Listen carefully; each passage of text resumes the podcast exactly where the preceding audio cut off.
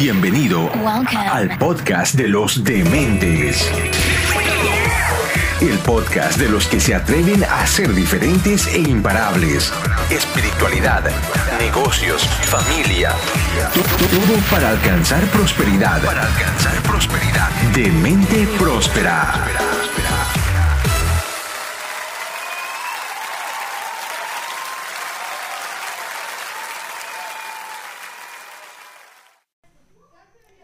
Había una vez un león muy hambriento que acercándose a un valle vio a tres grandes toros pastando muy plácidamente. Un toro era rojo, el otro era negro y el otro blanco. El león estaba realmente muy hambriento, ya no aguantaba, pero era imposible que pudiera luchar contra esos tres toros, eran demasiado poderosos y fuertes. Pero se le recurrió una idea. Se acercó a los toros rojo y negro y les dijo, Oigan, miren qué pálido y desagradable se ve el toro blanco. Estoy seguro que está enfermo. Déjeme que vuelva mañana por la mañana y me lo voy a devorar. Y así ustedes y yo podremos compartir juntos la vida en este valle y que ese toro no nos enferme a nosotros. Los dos toros lo pensaron y dijeron, sí, claro.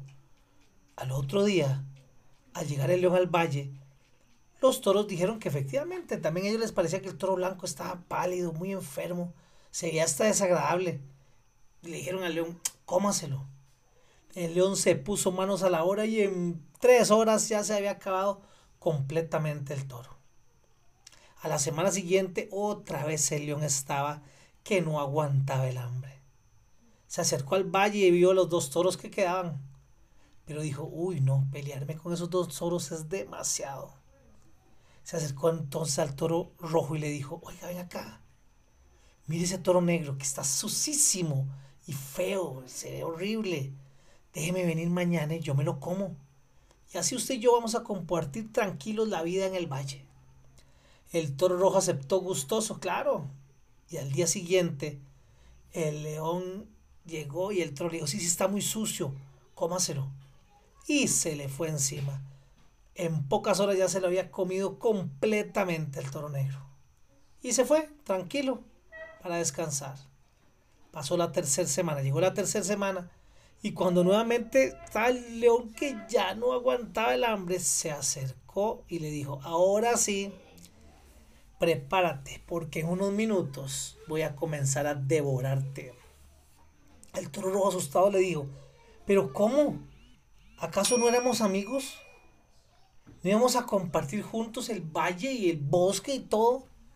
El león le dice, ay amigos, amigos no, porque cuando yo tengo hambre ya no hay amigos. Y de verdad, se le tiró encima y se lo comió. Interesante la historia, pero viene lo más importante, el mensaje. En cada familia hay diferentes tipos de personas. Cuando la familia se mantiene unida y no hablan mal unos de otros, ningún enemigo del mundo, por más fuerte que sea, la puede dañar.